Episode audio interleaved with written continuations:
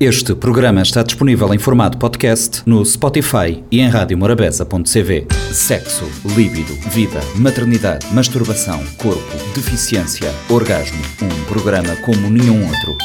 O G da Questão, com a jornalista Lourdes Fortes e a antropóloga Celeste Fortes. O G da Questão, terça-feira, 10h30 da manhã e 4 h quarto da tarde.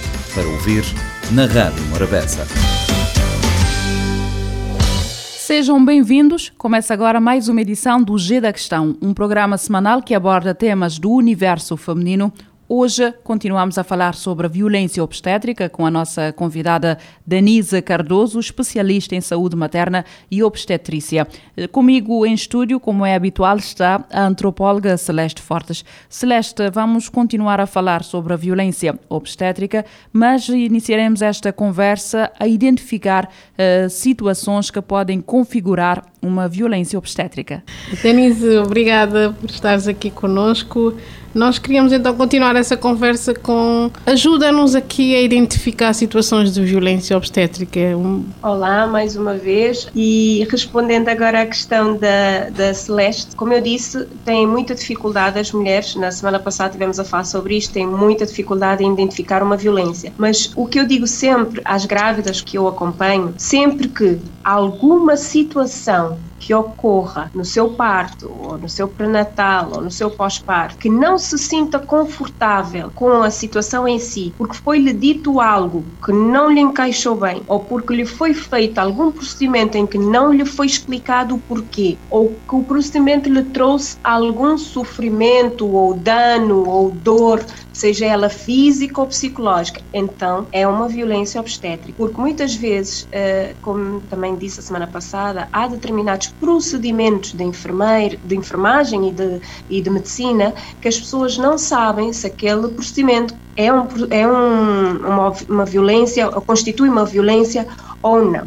Então fica mais difícil e mesmo eh, acabando por explicar todos os tipos de procedimentos que podem ocorrer nessa fase do parto, propriamente dita, elas têm alguma dificuldade em identificar. Mas será que este procedimento em si é uma violência, não é? Ficam na dúvida. Então, sempre eu digo, se fizerem algo ou lhe disserem algo que lhe prejudica de alguma forma, quer física ou psicologicamente, ou que faz com que não se sinta confortável ou que não queira estar naquela situação, então é uma violência obstétrica concretamente já tinha dito a semana passada, mas posso repetir aqui para ficar bem, bem, sim, sim. bem assente, a questão de uh, cortarem a vagina sem o meu consentimento ou explicação prévia, porque uhum. sabemos que isto pode acontecer, mas há uma razão para acontecer e já não se faz de forma rotineira como antigamente. Se me apertarem a minha barriga para me ajudarem a tirar o meu bebê, a nascer o bebê, também é uma violência obstétrica porque tem riscos associados se me colocarem um catéter, um soro, a chamada ocitocina, pimentinha, não é? Para acelerar o, uhum. parto, pode ser uma violência obstétrica se não tiver indicação ou se sequer não me for uh, informado o porquê de, de, de, tal procedimento. Um, o falar de forma errada, onde eu acho que me estão a, a, a ofender, a humilhar, a desrespeitar de alguma forma, Uh, não devia estar aqui, já tens não sei quantos filhos, uh, tens lá dinheiro pa, para sustentar todas essas crianças, ou fecha as pernas, não grites, enfim, outras coisas um, desse tipo consiste, consiste numa violência obstétrica. Então, resumidamente, é toda a situação que me deixa desconfortável, quer fisicamente, quer psicologicamente, e a violência tem estas três vertentes, não é? Física, psicológica e social. Uhum. Então, Mas diz-me um, uma coisa, Denise. É mais nessa, um, nessa linha. Nessa questão de, da violência, sei lá, eu imagino, e já tive nessa situação de é uma, é uma situação, sobretudo num parto, em que estás muito vulnerável, né? Uh, a questão é, será que outra pessoa que nos está a acompanhar pode identificar, pode nos ajudar a identificar? Não, depende, bom, depende muito do acompanhante, que lá está, outra violência, vamos agora falando do acompanhante, que não existe na nossa realidade, não é? Nós não temos direito a um acompanhante e sabemos o papel que o acompanhante pode ter no processo de, de trabalho de parto, não é? Pode, pode, se ele tiver noção ou se tiver uh, algum entendimento do que seja minimamente um trabalho de parto e o que é que se espera que aconteça uh, no trabalho de parto. Para isso, friso mais uma vez a importância da preparação para o parto nesse aspecto, porque muita gente, infelizmente, não tendo essa preparação prévia, não sabe o que esperar, não sabe o que encontrar, sim, sim. não sabe, a não ser que seja lá está, a violência psicológica, a violência verbal, em que claramente faltou-me ao respeito, ou atendeu-me de forma bruta, ou de forma fria, de forma uh, um, pouco apropriada. Aí, claramente, tanto a mulher como o seu parceiro, quem tiver a acompanhar, consegue identificar. As outras, depende, Celeste, vai depender Sim. muito se souberem o que é que é suposto acontecer num trabalho de parto, o que é que é normal. Nessa questão, lembrei-me também de do consentimento informado, né? Porque essa questão da autoridade do profissional de saúde, que há um silêncio, não há comunicação. Eu sinto que às vezes não há comunicação. Olha, eu vou-te tocar, vou-te dar isto. Quando nós vamos a um consultório médico, quando vamos a, uma estrutura de saúde, parece que nós vamos à procura é, de um ser superior com autoridade que não comunica. Eu acho que isto também pode ser um tipo de violência que acaba por acontecer também dentro da violência obstétrica, né? Esta ausência de comunicação uhum. e de consentimento informado? É assim, Celeste, um, existe um documento em todas as estruturas de saúde que se chama consentimento, um papel, um documento que se chama consentimento informado, não é? Que a mulher tem descrito que procedimento vai ser feito, como vai ser feito, quais são os riscos e a mulher assina. Ah, existe. Agora, isto eu vejo. Existe? Uh, existe. Existe. Em existe todas? quando vais fazer, na verdade, existe quando vais fazer uma cirurgia. Neste caso, estamos a falar da mulher, estamos a falar eh, de uma cesariana, não é? Ah, okay. um, consentimento, sim, que concorda com a cesariana, que vai lhe ser feita e, e, e assina. Mas, de uma forma geral, num trabalho de parto normal, a não ser que agora tenha sido implementada e eu não, não saiba, porque de momento não me encontro no, no hospital, na maternidade, já saí há algum tempinho, desde 2013, portanto pode ser que já que agora seja diferente. Mas eu não assinei então, nada e fui manhã das anos. Eu só conheço quando se vai para a cesariana. Não. Agora, vou-te fazer um toque Sim. e vou e vou-te pôr um catéter e, e, te vou e vou fazer isto e aquilo outro e vai estar tudo escrito num papel e tu vais tomar conhecimento e vais assinar. Bom, até hoje não vi. Até porque eu acho que, se não estou em erro, em Portugal já é essa possibilidade da pessoa escolher ou não a questão do, de, de, de, do toque, né? de, de, se medir a, a, dilatação. Mas aqui eu fui mãe há dois anos e não, não assinei nada e aquilo foi horrível em termos de toque. Existe, não só em Portugal, Celeste, mas existe uh, noutros sítios também, Portugal é a nossa maior referência, não é? Uh, uma coisa que se chama plano de parto, que é feito no pré pré-natal com a tua enfermeira que te faz o, o pré-natal e que te ajuda a planear ou a perceber o que é que poderá acontecer num parto dito normal, porque para mim todos os partos são normais, né? dizem cesariana, parto vaginal é normal, cesariana seria anormal, não, também é um parto, é uma forma diferente de nascer, né? E uh, fazem o plano de parto uh, onde te explicam tudo, tudo todos os procedimentos e todas as ações que podem acontecer por parte um profissional e tu vais tomando conhecimento e vais assinalando se concordas, não concordas, em que momentos tu achas que poderão fazer. tu uh, consegues, é tipo uma carta que escreves à enfermeira de sala de partos onde tu vais ter o bebê e onde dás indicações claras. Uh, logo que o meu bebê nasce, eu quero que me ponham contacto pele a pele. Eu quero que ele mame nas primeiras, nos primeiros 30 minutos pós-parto. Quero ser eu ou quero ser o meu companheiro a fazer o corte do cordão umbilical. Oh. Quero ter um acompanhante e que o meu acompanhante seja a pessoa X Uh, quero epidural, não quero epidural, quero que me façam o corte na vagina, dita episiotomia, só se necessário for. Uh, não quero cesariana, a não ser que haja indicação explícita para isso. Enfim, é tipo Mas uma lá orientação. Está, essa, essa questão de, de, de, do eu quero, eu acho que isso é porque eu não assinei nada disso, ó Milu, tu assinaste um documento a dizer que queres stop? Não, não, queres... isto do plano de parto não, não existe cá, não, ah, não se ah, faz, okay. não é prática. Isso. Isto cá não, eu estou-te a dizer em Portugal. Ah. eu estou-te a falar de porquê, outras realidades. Porquê que aqui não se faz? Porquê, porquê que não há esse plano de parto aqui? Porquê que não há essa comunicação e que nos permite escolher enquanto mulheres, né? Que eu quero isto, não quero aquilo, ou, Porque isso tem a ver com a parte cultural que, se, que falávamos na, no, no, programa passado, que tem a ver com a questão uh, de nós não aceitarmos bem que ninguém vá ao nosso trabalho e dizer o que nós temos que fazer ou deixar de fazer.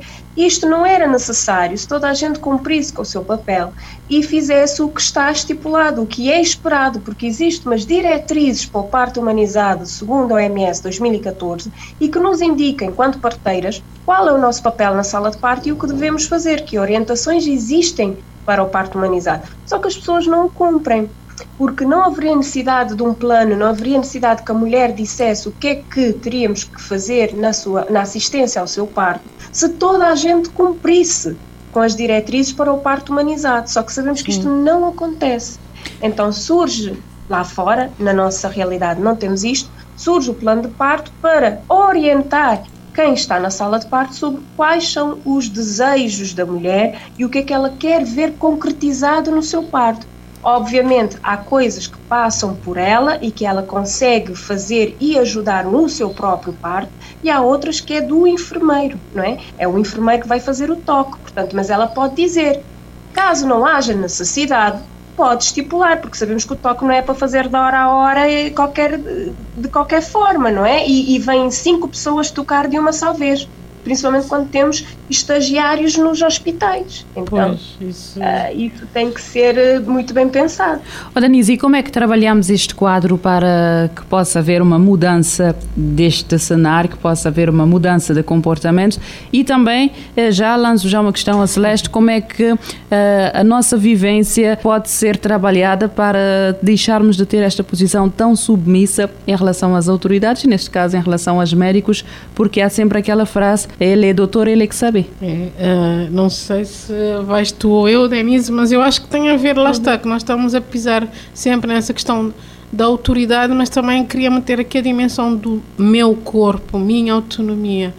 Porque, como eu digo, eu vejo aqui o parto em Cabo Verde como uma questão coletiva, de não é só estás a dar a luz, mas toda a gente está à volta e toda a gente tem uma certa autoridade e toda a gente manda. Mas tem muito a ver também com o nosso corpo, o nosso corpo enquanto mulher e de nós. Eu acho que aqui a Denise também tem, pode nos ajudar a perceber melhor, mas de nós sabermos e termos consciência que isto é meu, isto é o meu corpo, é o meu momento, eu quero participar de todas as formas, porque lá está, é como tu disseste, Milo quem vai ao médico não questiona, é, é, é autoridade, né? nós não podemos questionar a figura do médico, mas eu costumo dizer que há uma questão aqui fundamental que é a comunicação.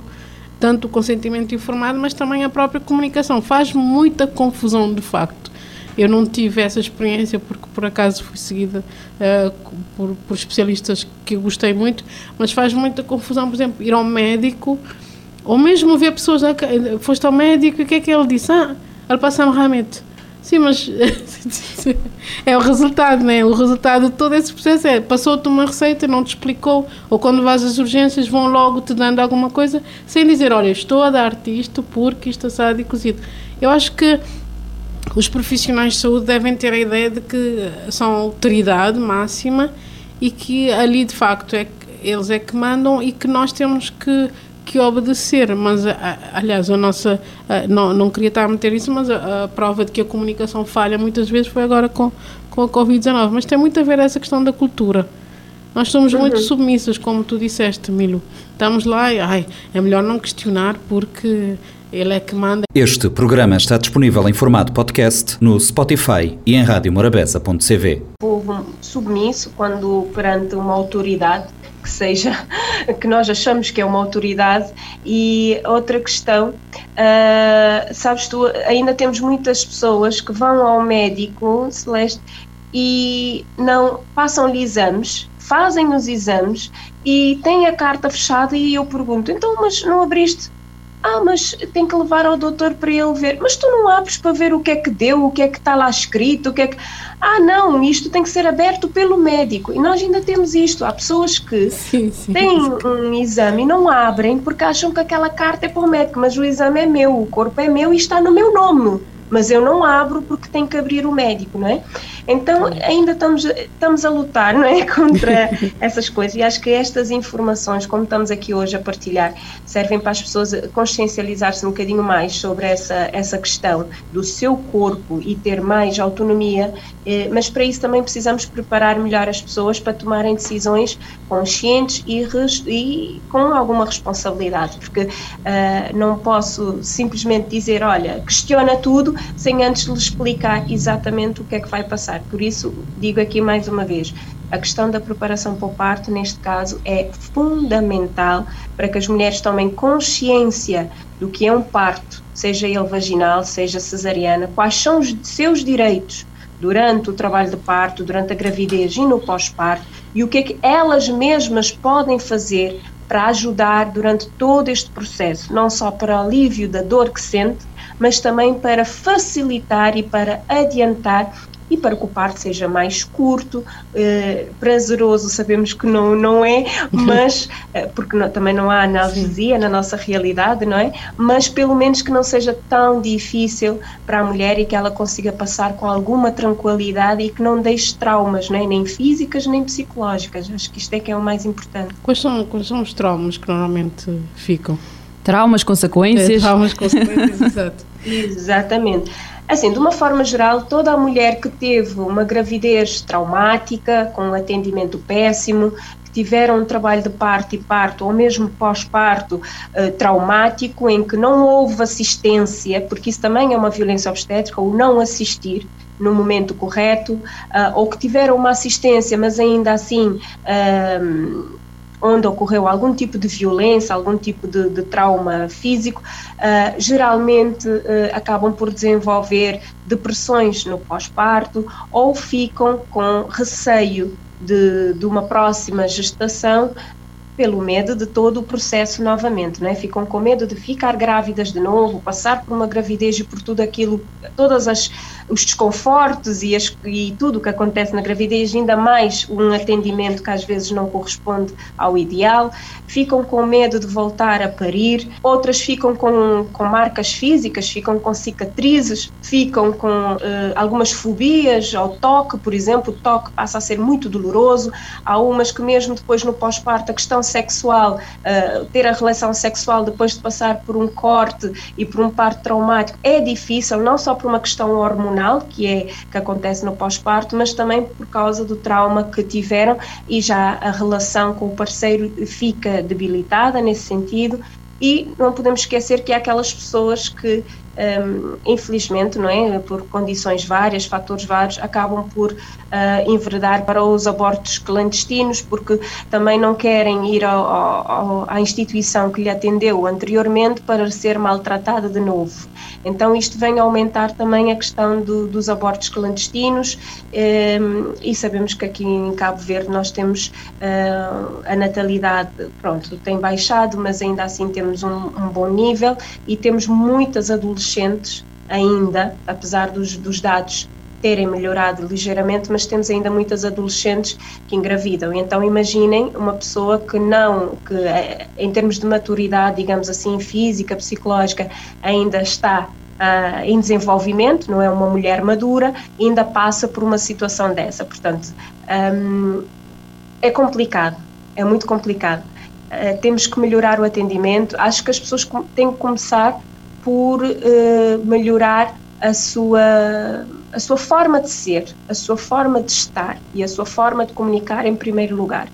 Okay? Porque a formação em enfermagem, em, em, na área de saúde materna, tem, senão não estariam na sala de parto. Portanto, não é isso que se coloca. Se coloca é o ser humano que lá está e adotar, um, abraçar o parto humanizado. Acho que é isso que nos falta. O G da Questão fica por aqui. Voltamos na próxima semana com mais um tema ligado ao universo feminino. Sexo, líbido, vida, maternidade, masturbação, corpo, deficiência, orgasmo. Um programa como nenhum outro.